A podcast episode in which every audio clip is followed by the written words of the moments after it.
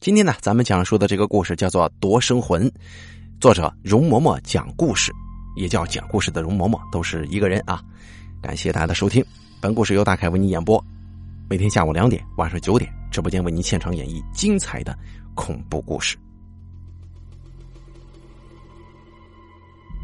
这个故事呢，就发生在前年的事儿，也是回国在家过年的那段时间。听家里的几个老头子闲聊的时候啊，怎么听来的？故事的发生地点在山东济宁。话说那年中秋前后的时候啊，家里那边的老头子接到了一个从安徽打过来的电话。打电话的人也是做我们这行的，算是安徽那边的大家门。老头子刚接到电话的时候啊，还以为是快到中秋节了。那边打个电话问声好的，可是他与安徽那边的人在电话里说了几句之后啊，才发现原来根本就不是自己想的那么一回事而是安徽那边啊，发现有一个玩摇旗的，刚刚从他们那边跑了，安徽的人晚了一步，扑了个空。那个人在离开安徽之后，已经进入山东。根据他们家在山东地头上的眼线报告，说现在这个人呢，十有八九就在济宁。可能大家不太明白“摇旗”是什么意思。摇旗呀，是做这行里的行话啊。因为从古到今做这行的基本都是有家有派，不是什么跑单帮的，所以一些基本的行规大家都会遵守。就算有的时候有人会破坏这几百年来约定俗成的行规，但毕竟都是有家有派的人呢，是吧？做事总会有些顾忌，也不敢太过招摇和张扬。而那些所谓摇旗的人呢，就完全不会有这方面的顾虑。这类人差不多算是我们这行里的个体户啊，没有什么师承，更是没人管。尽管这群人里头江湖骗子居多，但是也不少一些真有能耐的人。而就这么一群人，让行里这些年来感到十分头疼。因为像是做摇旗的这些人呢，做事没什么章法，他们为了抢我们门里头这些人的生意，可以把价钱压的低的不能再低。那比方说，你给人看个风水吧，你找我们门里这个有门有派的人看风水，咱具体来说啊，一百块钱。但是你要找他，他故意压价，三十块钱都给你看呢。有时候他们赔钱都会做的。用咱们现在比较专业的经济术语来说，就是这群人呢扰乱了市场的正常秩序，啊，可以说是严重扰乱。而且他们这些人出了事儿也不会按照行规履行善后义务。你像我们去给人家看风水去，一旦看错出现问题，我们是抓紧时间要后续补救，该赔偿赔偿，该给人家做其他的这个补偿方式的也一定要做。而这些摇旗的人呢，做错就是做错了，你再找他人，你上哪找去啊？也没有门，没有派，没有师承，撒腿就跑啊！往往他们留下那些烂摊子，还得由我们像是门里的这些人啊，有家有派的人去收拾。之所以我们正统的这个门里人把这种人叫做摇旗，其实也是一种蔑称，啊，就是瞧不起你的一个称呼。因为在以前那种走街串巷、吆喝着上知天文下知地理的算命术士，都会扛着一面大旗或者幡子之类的东西，上头写的，比方说赛神仙啊、活诸葛之类的。基本上这类人差不多都是江湖骗子，没几个是有真本事的。他们那种扛着大旗、费力吆喝的样子，也着实被行里人瞧不起和耻笑。所以渐渐的，“摇旗”这两个字就成了行里走单帮的那些人的代称。所以要真论起来，这个词儿啊，贬大于褒，其实就是行里面自持门户之见，一种排外的体现。那就是就是歧视那些走单帮的，你个体户不行，你没我们这些有门有派、有家有业的人来的牛逼，哎，来的正统。也正是因为如此啊，这个词儿近几年在行里头已经很少有人在用了。毕竟这个新社会嘛，讲文明树新风，咱们怎么着也得响应政府的号召，不是吗？所以，我们家里的老头子听到安徽那边的同行用了“摇旗”这个词儿之后，就知道那边这回是真的被弄得挺急，要不然也不会把话说的这么难听啊。于是，老头子就问那边：“这究竟发生什么事了？怎么如此大动肝火呢？如果就是一江湖骗子，不妨事，随他去就好了。”反正如今现在这世道，骗子横行，压根儿你也管不过来的。安徽那边管事的老头子姓平，他在听了我们家里老头子的话之后呢，在电话当中语气显得更加气愤。只听那个平老头说：“要是这姚旗的真是个骗子就好了，他在我们这边待了小半个月，一共到了四个县市，估计之前他都事先踩好点了。”他到的每一家，都在他到之前的十天半个月里，家里开始闹阴，把那几家人给折腾的够呛。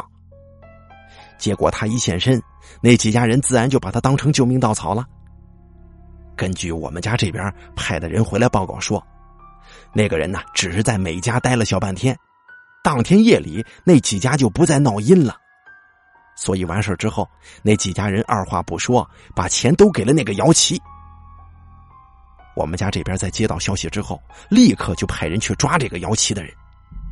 结果他好像对咱这行里的情况很熟悉呀，在我们家里人赶过去找他之前，他已经跑路了。我们家一共三拨人马，全都扑了个空。听到这儿，或许咱们听众朋友啊都会觉得，你这个平老头啊，你是嫉妒人家有贤能啊，对吧？人家这个摇旗的人能够帮别人家镇宅驱阴啊，又驱邪驱煞的，人家肯定是个有真本事、有学术的人，对吧？你平老头，你非得抓人家那摇旗的，无非就是因为他们在你的地盘上抢了你的生意呗，你这是嫉妒的。可是大家如果真的这么想，那你们真的把这事儿想太简单了。这个世界上哪里会有那么多凑巧的事儿？而且诸多巧合还全都应在了那个姚旗的自己一个人身上，这正常吗？你看，那些事主家呢，每家都是在他到来之前的几天开始家中闹阴、闹邪性的东西。这样的事情一件两件，也许你还不会有什么想法。可是，在这么多件相似的事情发生之后，你是个人都得觉得这事儿有些不同寻常了吧？而平老头家里边也正是发现了这个事情当中的怪异之处，所以才不管因由，在没有任何证据和线报的情况之下，下令去捉这个摇旗的人。只可惜，让他溜了。家里的老头子听了之后，就打电话问那个平老头：“你是不是怀疑这个姚琪身上不干净？他是用了什么妖术邪法，是吧？”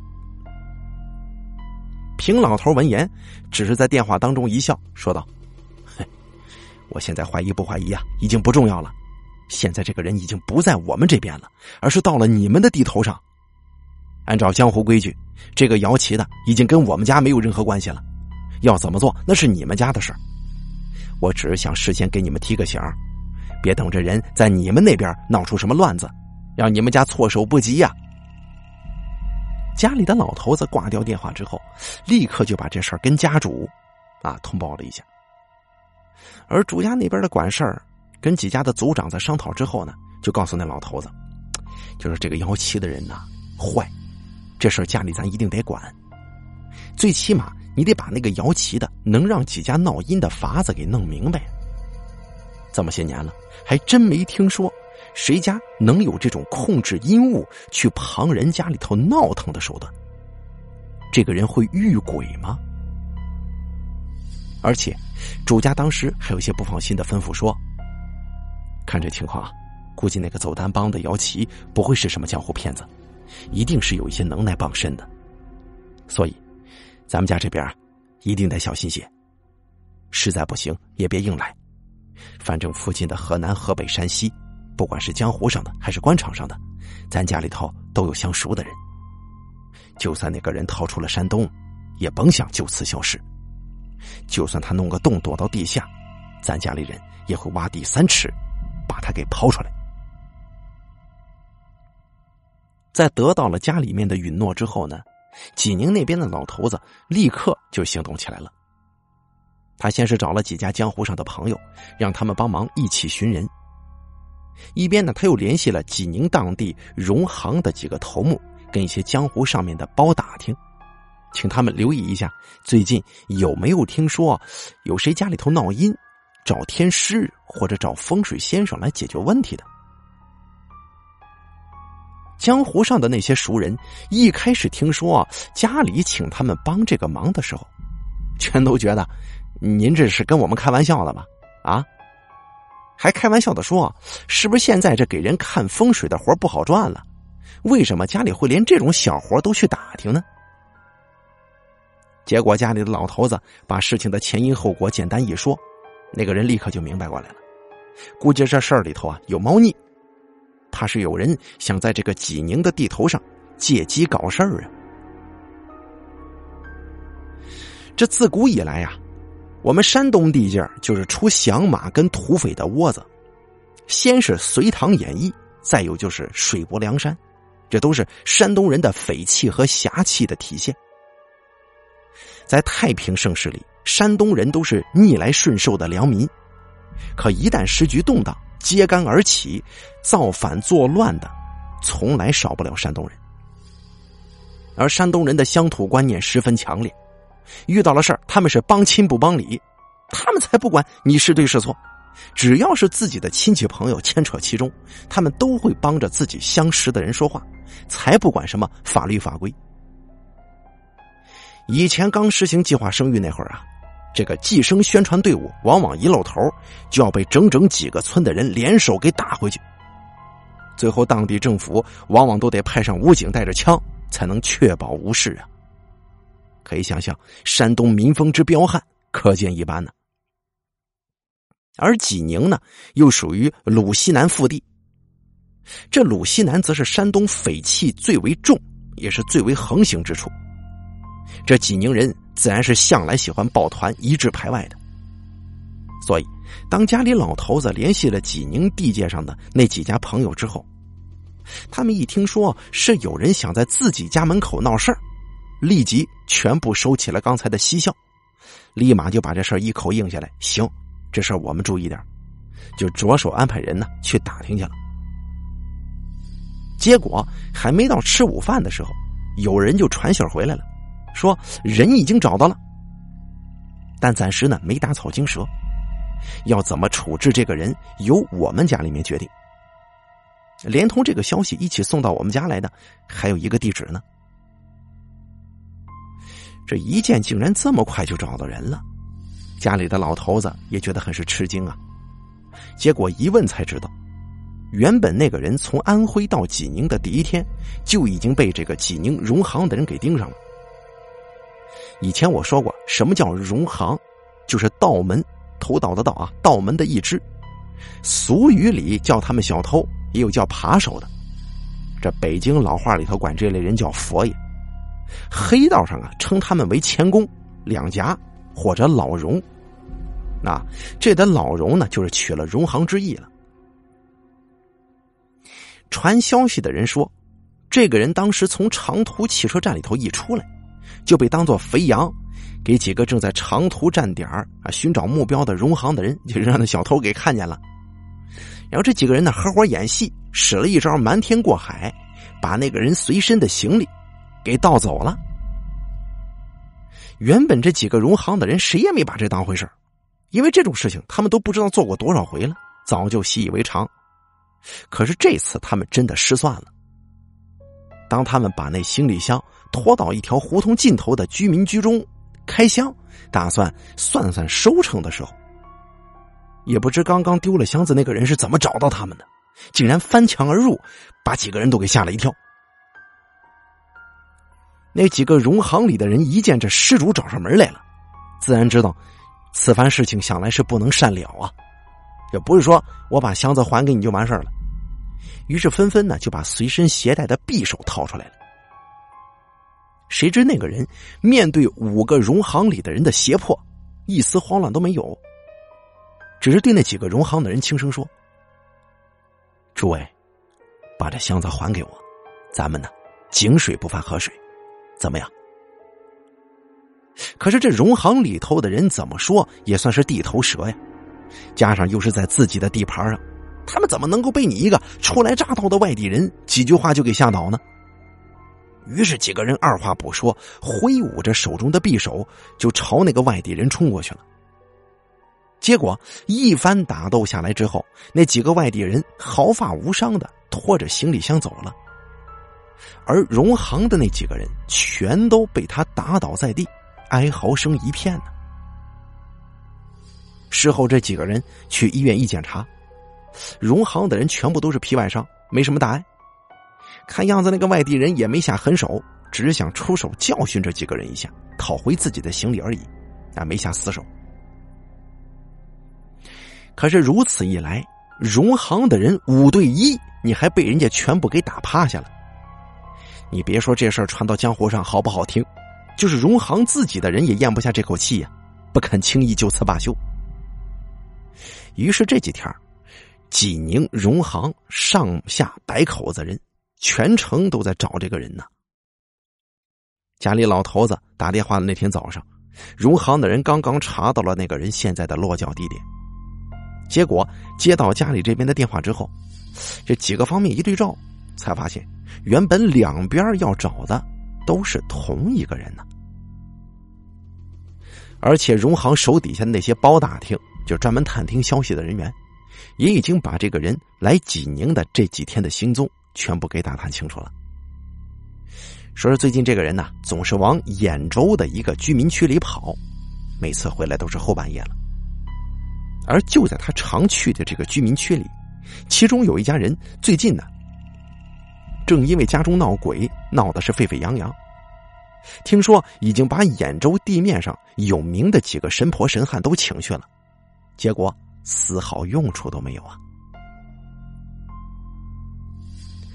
得了这个消息之后，家里的老头子几乎不需要再去见见这个外地人，就差不多已经能够断定，这个家伙就是从安徽跑到山东，那个他们要找的人。于是老头子就跟荣行的那几个管事商量了一下，想看看他们能不能啊让这个人交给自己来处理呀。而在那之前呢，荣行的人早就已经从老头子口中得知了这个外地人在安徽的那一番作为。他们毕竟是一些贼呀、小偷啊，是吧？心想这人呢，他们恐怕没法处置啊，人家会术法，怎么办呢？人已经找到了，我们家里边是肯定不会轻易放过这个人的。所以，荣行的那几个管事儿的人呢，背地里一阵议论之后，就决定送了这个顺水人情。就把这个人呢，交给我们家里头来处置了。可是荣行的人啊，毕竟是跑江湖的，这都吃这碗饭有义气嘛，就跟我们家人说：“哎呦，你们这啊，来处理这个人，我们放心不下呀。这个人点子硬啊，估计七八个寻常人是按不住他的。要想抓他，你们家还是得多备些人手啊。”家里的老头子一听，只是拱手道谢。就说谢谢你们了啊，咱们呃提供消息就可以了，剩下的事儿我们这边来办。哎，家里人就有数了。当天下午，我们家里就找了一些道上的朋友，还跟当地的公安分局通了气儿，以防到时万一有人报警，哎，再被那个人现在暂住附近的派出所给坏了事儿，就提前打了招呼。结果一阵安排之后，家里边发现前前后后。本家的加上别家来帮忙的，这次抓人总共动用了四五十个人力呀。所有人都在派出去之后，济宁管事儿的那个老头子就自己待在家中静候消息了。其实当时我们家这老头子不用多说呀，这别人也都明白吧？那时候他心里头一准是对这事儿十分担忧的。为什么呀？因为这个摇旗的人，他到底有多厉害，咱们是对他一点了解没有的。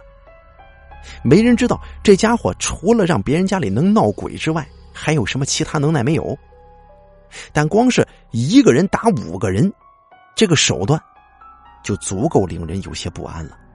你想想，你什么人能一对五呢？而且这次跟安徽那边不一样，家里边找了那么多别人帮忙，对吧？万一让那个人给跑了，你看你们家啊，不是挺厉害的吗？你找这么多人抓人家，没抓住，多丢人呐！真是丢脸丢到家了。所以据说济宁那老头子每天战战兢兢的，就是在抓他那天，更是战战兢兢在家待了一下午，什么事都没干，只是不停的看着时间，等着自己的电话响。到了下午大概三四点钟的时候，他的电话终于响了，拿起来一问，得知那个人已经被抓住了，但是在抓他的过程当中，还是被他伤到了几个人。只是那几个人身上所受的伤都不算严重，所以还算是有惊无险呢。哎呦，在得到这个消息之后，家里坐镇的老头子不由得长长舒了口气，这才把心放肚子里。然后就按照电话当中给他的地址，匆匆忙忙的赶了过去。济宁的那个老头子在到了地方之后呢，发现别人家的人差不多都已经回去了。就找来帮忙的那些帮手啊，都走了，就剩下几个本家的人站在院子外面守着。老头子简单的向那几个人询问了一番，这才知道，这个人暂住的那个公寓是一个建立于八十年代末期的老旧小区，预付了三个月的租金。整个小区老旧脏乱，这物业什么的几乎形同虚设，整个小区连个正经的围墙都没有。万一这外地人没有被他们第一时间控制住，就怕他会借助小区里面的复杂环境成功逃脱呀。于是，在众人商讨之后，都一致决定等这个人上楼进入房间之后再进行抓捕。由于当时这人并不在家中，所以这四五十个人的抓捕队伍呢就地分散，全部隐蔽起来。到了下午快三点钟的时候，在外围蹲点望风的人送消息过来了，说这个人下出租车了，往家这边走来了。可能是由于那个人警惕性的心理吧，他并没有让那个出租车开到自己家的楼底下，而是隔着好几百米就叫停了出租车，付钱之后一路走回来的。众人眼瞅着那个人进了自己那栋居民楼之后，纷纷从暗处现身，把那栋五层的小楼可算是用人给堆了个严严实实啊。可是，马上在楼下负责整个抓捕计划的那个人就发现事情不对劲儿，因为那个外地人的公寓是位于整栋居民楼的三楼，而这个人在走到三楼的时候根本就没停下，反而沿着楼梯继续朝楼上走。这个人在发现那人过家门而不入之后呢，当即判断出，这个人八成已经发现了众人的包围，只是知道家里这边人多呀，自己就算跑你也跑不了多远，就干脆装作不知道，进了自家的居民楼，然后寻找机会，趁大家都放松警惕之时，他在另寻他路逃跑啊。于是楼下的负责人当即打了一个手势。几个人看到之后，立马就朝着那个居民楼的单元跑了进去。而方才上楼的那个外地人听到了楼梯下面传来的动静，也不再装模作样，几个大步就朝顶层的这个天台冲上去了。可是等家里面的人也冲到这个楼顶天台的时候，却发现那个人已经没有踪影了。一群人顿时就毛了。你说这大白天的一个大活人，怎么就这样在大家眼皮子底下消失不见了呢？难道这个人刚才从楼顶跳下去了不成吗？几个人当即就沿着整栋楼的外墙朝楼下看，因为所有人都觉得，这个楼虽说只有五层，但是由于一层下面是居民用的储物间，所以实际说起来，算是一个六层楼的楼房。整个楼的距离，跟地面垂直高度少说二三十米。你就算身上的轻身功夫再好，这么高跳下去，你不死也得断条胳膊断条腿。所以，如果刚才那个人真的从楼上跳下去了，估计现在应该正在楼下的那块空地上躺着呢。可是几个人在楼顶沿着外墙朝下看了一圈之后，都没有任何发现。你说他怎么凭空消失的呢？几个人都在大为不解之时，一个外家来帮忙的人就突然就叫起来了。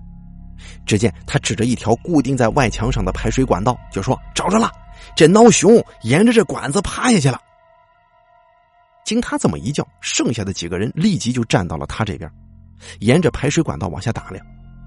哎，果不其然啊，刚才那个跑上天台的外地人，还真的就沿着这个排水管往下爬呢。那个人爬楼的速度还真他娘不慢呢，就才刚刚那短短几秒钟的功夫，他就已经爬到三楼了。而且这个人在沿着管子往下爬的时候，还把身子紧紧的贴着外墙，再加上楼顶房檐挡着，你还真很难发现他。要不是整个楼有些年久失修，因为这个人的动作让整条排水管都在不停震动，从而引起了那个发现他的人注意。估计这人说不定还真能悄无声息的一路沿着排水管爬下楼去。在发现了那个人的行迹之后啊，那几个追着他的人就对着这个楼下大喊呢，就一边喊一边打手势。这几个楼下人就明白了，哦，这小子看样子是跑了。家里找来的几个人呢，有几个比较厉害的，他们一直呢是藏在暗处，没现身。这会儿听见呼叫，也别藏了，赶紧跳出来，直接把那个刚刚爬到二楼的外地人给堵在了半道上。那个外地人也许自己都没觉得，怎么这回来抓他人这么多呀？这一见楼下又出现了四五个人，把自己的去路给堵住了，这会儿他也没法镇定了，慌坏了。于是没等几个人跑到这个排水管跟前，那个外地人就从十几米的高空一个跟头就翻身跳下来了。而我们家这边的围上去的人也二话不说，直接掏出家伙就跟那个人点对点碰上了。一阵打斗之后，那个人渐渐占了上风，连伤几个人之后，眼看就要逃出众人的包围圈子。可是这个时候啊，一直待在楼前的那个负责人又带着十几个人从前头绕了过来，直接把那个外地人堵在了一个楼角的旮旯里头。这下好了，一看来这么多人。心知大势已去啊，那个人就不再做什么无谓的反抗了，直接双手举过头顶，乖乖的束手就擒了。听到了这些，济宁的那个老头子不由得在心中大叫万幸啊！要不是之前安徽跟荣航的人都提醒过他，估计他也不会如此兴师动众，一下子派出这么多人去抓着一个人。可是这次看样子，要不是他们人多，说不定还真让这外地人给溜了。老头子笑着对那几个人点了点头，就几步进到了屋里。一进屋呢，他就发现整个屋子空荡荡的，就屋子正中央立着一把椅子，一个戴着眼镜、四十岁上下的男人正被绳子牢牢的捆在椅子上，两个膀大腰圆的汉子就站在那个男人身后的两侧。目不转睛的盯着他。那两个汉子一见老头子进了屋，冲他叫了一声“三爷”，然后就各自退了两步，站到了屋里的墙角处。那个老头子对着这两个人也是稍一点头，算是打过了招呼，然后就朝着被绑在椅子上的那个男人走了过去。可是，一等他走近，这才发现那个男人的双肩正在耸了着，啊，垂在自己身子的两侧。再加上被绳子牢牢绑着，整个情形呢，看上去有一种说不清道不明的怪异。老头子指着这个外地人的两个肩膀就问了：“怎么回事？这是？”一旁的一个大汉赶忙对他解释，说是因为下午的时候啊，这个外地人伤了一个济宁孔家的小辈，孔家的其他人气不过，就把这个人的双肩用其拿手把关节给他卸了。而其他的人呢，也都见识到这个人这个手脚上头的功夫够厉害的，也都担心会挣脱绳索再伤其他人嘛，也就没人出手阻止他，就由着孔家人把这个外地人的双肩给硬是脱了臼了。老头子听到这里头的弯弯绕绕之后呢，也是哭笑不得呀，啊，大家都很紧张，也都害怕。不过凡事以防万一嘛，多一点防备总是好的。于是老头子当场也没说什么，就指示屋内的那两个人，再寻了一把椅子进屋，就摆在那个外地人跟前，在这外地人面前坐下了。两个人呢就这么大眼瞪小眼，互相看着。等了好一会儿，这个外地人终于沉不住气了，率先打破沉默，就说：“你们把我抓来是为什么？我可没有钱。如果你们要是绑票。”那可真的选错人了。老头子听了那个人故作镇定的一番话，笑了笑，就问：“请问，您这位先生怎么称呼啊？”那个人听了之后一愣，估计他自己也没想到家里这老头子怎么会突然问起这个来呢。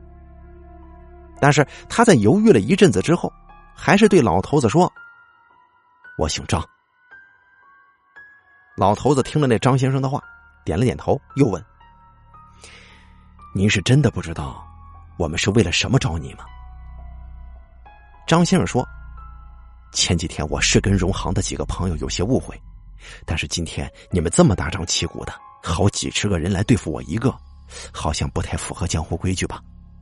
难道在你们山东的道上，这规矩就是以多欺少吗？”老头子闻言冷冷一笑，就说。张先生啊，没想到你手脚功夫不错，这嘴皮子功夫更是不赖呀。只是你说错了一点呢，你说的那个道上，跟我们这个道上可不是一类呀。在我们这行里头，人多人少都不叫事儿，只要你用邪术害了人，人人都可以得而诛之。那张先生听了老头子的话，一脸惊诧的望着老头子说：“什么叫用邪术害人呢？”老先生，你的话我怎么听不懂呢？老头子一见那张先生死到临头，你这还嘴硬呢，自然也就不想跟他兜圈子了，直接说：“你听不明白，那你干嘛从安徽这么着急跑到山东来呀？你真当我们什么都不知道吗？”那张先生听了这话之后，脸色稍稍一变，但还是很快恢复了正常，对着老头子说。我只是一个走单帮的，做点小买卖。难道你们这些大宅门里头的人有名有望的，是怪我抢了你们生意吗？那你们可就太霸道了！这么一大锅的粥，我用勺子捞几口米汤吃，也不行吗？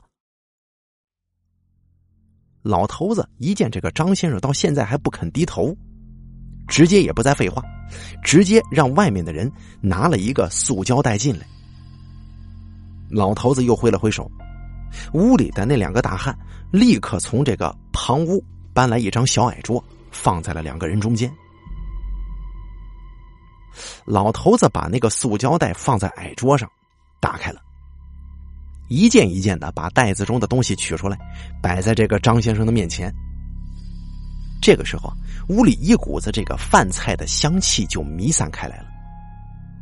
原来老头子那个袋子里装的呀，都是一些从外头叫来的外卖吃食，啊，一个个的一次性餐盒，一字摆开，大大小小差不多有四五样菜。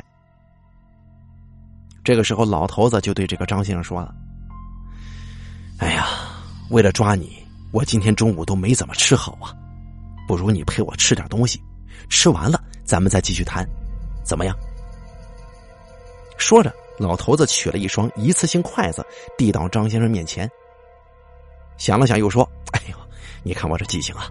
您这双手不方便，我让他们来喂你吧。”随着老头子的一声招呼，从外屋走进一个身穿蓝色夹克的人，来到了两人身边。那个人拿起筷子之后，把筷子分开，捏在手里，然后就望着老头子。家里那老头子也不管张先生的一脸不解，直接呢用手就指了指这个桌上的一个餐盒，对那个人说：“别傻站着了，赶紧夹几块狗肉，给张先生尝尝。”这个穿蓝色夹克的人闻言，立即夹起一块狗肉送到张先生嘴边。可谁知啊，那张先生脸色瞬间大变，紧紧的抿住嘴唇，伸长脖子。将那狗肉躲得远远的，似乎一点也不想碰。老头子见状，哈哈大笑，就说：“哎呀，哎，对不住啊！没想到张先生还是个爱狗之人呢。不过说来也是啊，这狗肉虽然在我们这种人的眼中是人间美味，但是对于你们这些爱狗的人，那可真是如同毒药一般，万万碰不得的呀！真是可惜了。你要知道，这狗肉滚三滚，神仙都站不稳呢。”这家馆子的酱狗肉可是在济宁出了名的，算你没口福了。说着，老头子又指了指桌上另外一个餐盒，说：“那既然张先生不喜欢吃狗肉，那么这道牛肉就给张先生多吃几口吧。”那个蓝色夹克听了老头子的吩咐，立即放下那块狗肉，又用筷子夹起了一片牛肉，送到张先生嘴边。只见张先生仍旧是紧抿着双唇，连碰都不肯碰。看到了张先生这番模样，老头子故作惊讶的说：“哟，张先生，这都一下午了，你不饿吗？狗肉你不喜欢吃，牛肉你也不吃的，看样子可不像是什么修佛之人呢。”听荣航这几天一直在找你的朋友说，你虽然不下什么馆子。但是每天也会买一些肉回家做饭吃，怎么就不肯吃我给你买来的肉食呢？你什么意思？张先生闻言，板着脸，过了好久才缓缓的说：“我不饿，我不想吃东西。”老头子听了他的话，冷冷一笑，就说：“哼，我看恐怕你不是不饿，而是担心吃了这狗肉牛肉会破法吧。”老头子话音一落，那张先生的脸色立刻就如同死灰一般。他抬头望了望老头子，就说：“原来你早就知道了，那你还废话什么？你是戏弄爷爷吗？”张先生此言一出，站在他身旁那个蓝色夹克顿时大怒，一把丢开筷子，一拳就砸在了这个张先生双肩脱臼的那个地方，疼啊！只听张先生一声惨叫，就瘫倒在了椅子上。要不是他身上还有绳子牢牢的捆绑着，估计当场这张先生就会横躺在地上了。老头子看着张先生的惨状，也没再多做表示，只是对他说：“老汉，我今年六十有五了，做这行也有小半辈子了，怎么说我也是你的前辈。”咱们这行中的规矩就是愿赌服输。不管怎么样，我们把你请来了，那就是我们的本事。我想，你虽然是个走单帮、摇旗的，但是这点规矩你总是应该知道吧？所以，年轻人呐，跟前辈说话还是客气点不要自寻苦头吃啊！张先生闻言，从椅子上直了直身子，看着老头子说。你是怎么知道我是用这法子去闹阴的？我觉得我一直挺小心的，不可能被人抓住什么把柄。老头子听了之后一笑，就说：“ 你确实挺小心的。安徽那边的同行也没一个人弄明白你是怎么跑人家家里头去闹阴的。可是啊，我问过那天拿了你行李的荣行的几个朋友，他们说你的行李里面有一个油光光的小葫芦。”外面缠着彩线，葫芦嘴上啊，还有一条红绳呢。当时他们刚拿起这个葫芦的时候，你就已经翻墙进院找到他们了。虽然时间很短，但是他们还是感觉到了那葫芦里似乎有什么东西。你说说，虽然做咱们这行的各式各样的法器有好几十件，家家不一样，但是有几样。是用得着这种小葫芦的呢？再加上你能让人家里闹鬼，有这本事，稍微一想就知道你是怎么弄的。这些事儿还用我给你点出来吗？听了老头子这话，那张先生顿时像是被人抽走了脊梁骨一样，方才那副气定神闲的模样全部消失的无影无踪，满脸的落寞，低着头也不敢再多看老头子一眼了。老头子见了他这番样子，也不在意，只是开口问他：“我就想问问，你这害人的法子是从哪里学的？我听说过你这身功夫很厉害，你这功夫可不像是做我们这行的呀。我猜测你应该是半道出家，只会这一样能耐。今天呢，我们这镇长你也看见了，我就明着告诉你。”我们这行里头是绝对容不下你的。难道你在临死之前，不想再做一桩好事，赎赎罪吗？男人听了老头子这番说辞，突然笑了，笑了几声之后，盯着老头子说：“事已至此，要杀要剐，悉听尊便。”老头子一看这张先生油盐不进，心知多说无益了，再也不多言语。没多一会儿，家里的人呢就把从张先生的住处取回来的行李给送了过来。老头子当着张先生的面把他的行李打开，发现除了荣行的人之前看见的那个小葫芦，跟张先生的一些杂碎生活用品和衣物之外，行李箱里头还有一个绒布口袋。老头子把那绒布口袋打开之后。从里面取出来几条系着铁针的黑色丝绳，随后老头子又从那口袋里头掏出来两枚乌黑的木头印，一张画着红色符咒的纸卷跟几张用黄表纸剪成的小纸人。每张纸人上面跟那个小葫芦一样，也缠着一些五颜六色的丝线。老头子知道，这种丝线呢，叫做。五彩帛，算是一种镇阴之物。只是张先生这些五彩帛里面与别家的有些不同。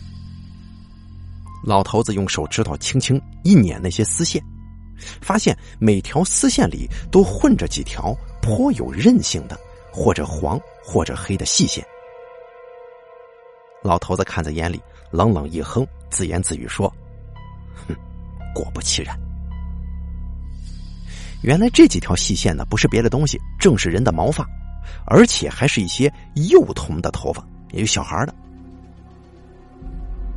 老头子将那几样从绒布口袋里取出来的东西，连同那个小葫芦，在张先生面前的小矮桌上一字排开，随后对他说：“陈乌印、丹书符、玄针锁、纸人，以及掺杂幼童毛发的五彩帛。”还有这个聚魂用的葫芦，该有的东西你都齐了，想来呀，你也不会再有什么好狡辩的了。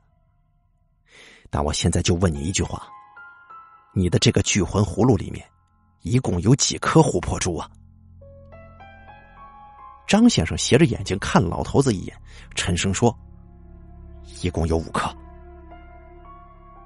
老头子闻声不由得眉头一紧，瞪着那张先生就说。你竟然取了五个孩童的生魂为你驱使，你也不怕遭天谴吗？那张先生吸了两下鼻子，微微一笑，不以为然的说：“我只是取了三个生魂，另外两个我是从别人手里买来的。”老头子一听，立即喝问道：“竟然除了你，还有其他人做这种伤天害理的勾当？你说，是什么人卖给你的生魂呢？”张先生听了老头子的询问，只是坐在那儿发冷笑，但是他不回答。显然他知道自己已经没有任何活路了，不想再把其他的同伙牵扯进来，索性就装了哑巴。老头子又急声询问了几次，那张先生始终不做任何回答。老头子心知那张先生已经抱了必死之心，自己怕是问不出来有用的信息了，只得作罢。离开张先生之后，老头子立即把济宁这边的事情告知给了主家。主家那边在得了老头子的消息之后，也是全部大吃一惊啊！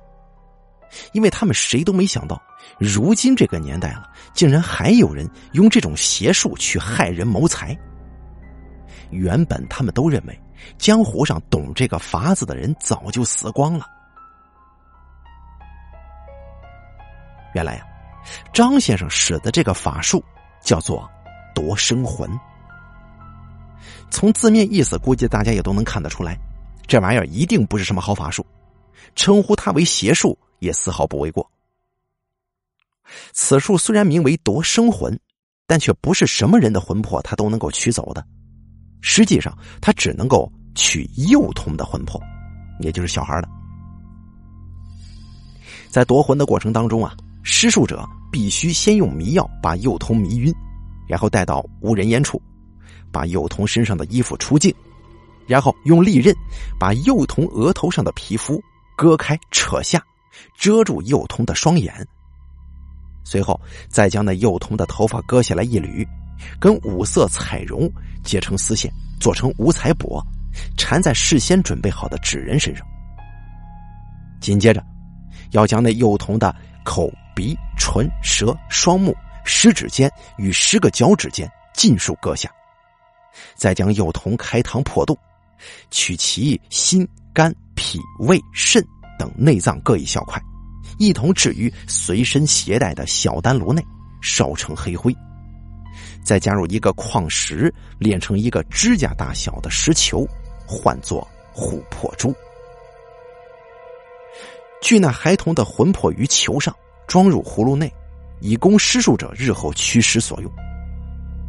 而在整个过程当中啊，那个被害的幼童是一直活着的，直到最后被取走了五脏，方才会气绝身亡，可谓是十分的恶毒了。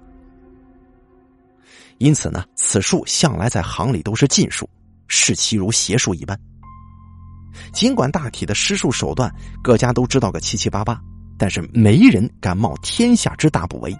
用这种法子来练几个小鬼聚于琥珀珠之内，而且这个夺生魂的施术者在驱使小鬼作乱的时候，需要经过焚香、念咒、燃符这三个步骤，方才能够唤出琥珀珠内的小鬼，再以符水法咒驱使他为自己做事。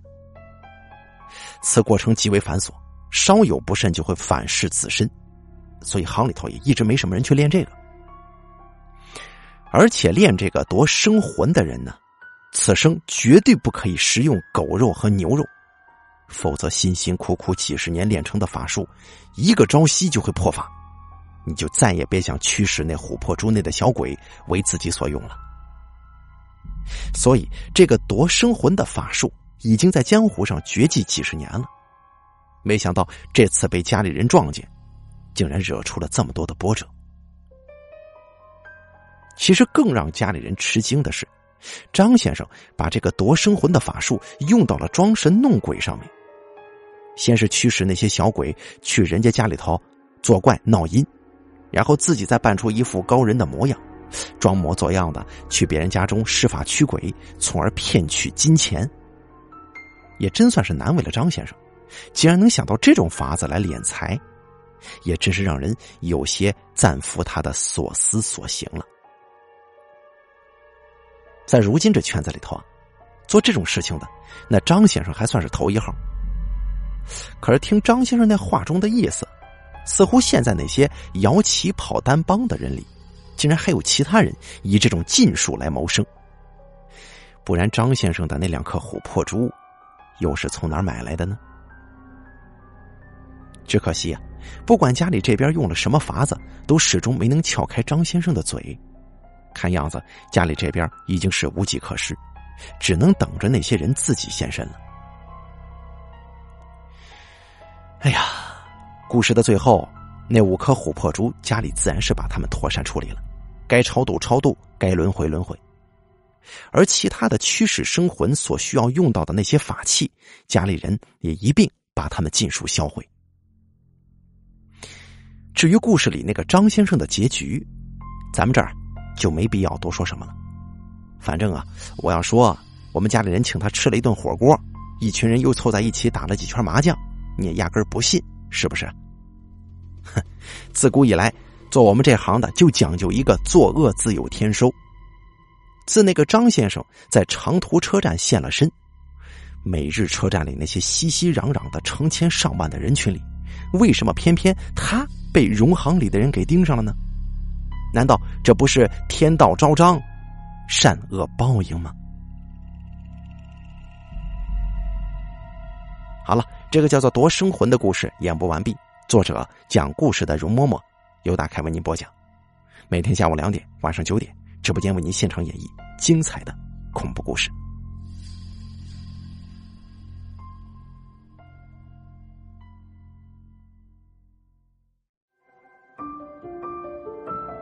本期故事演播完毕。想要了解大凯更多的精彩内容，敬请关注微信公众账号“大凯说”。感谢您的收听。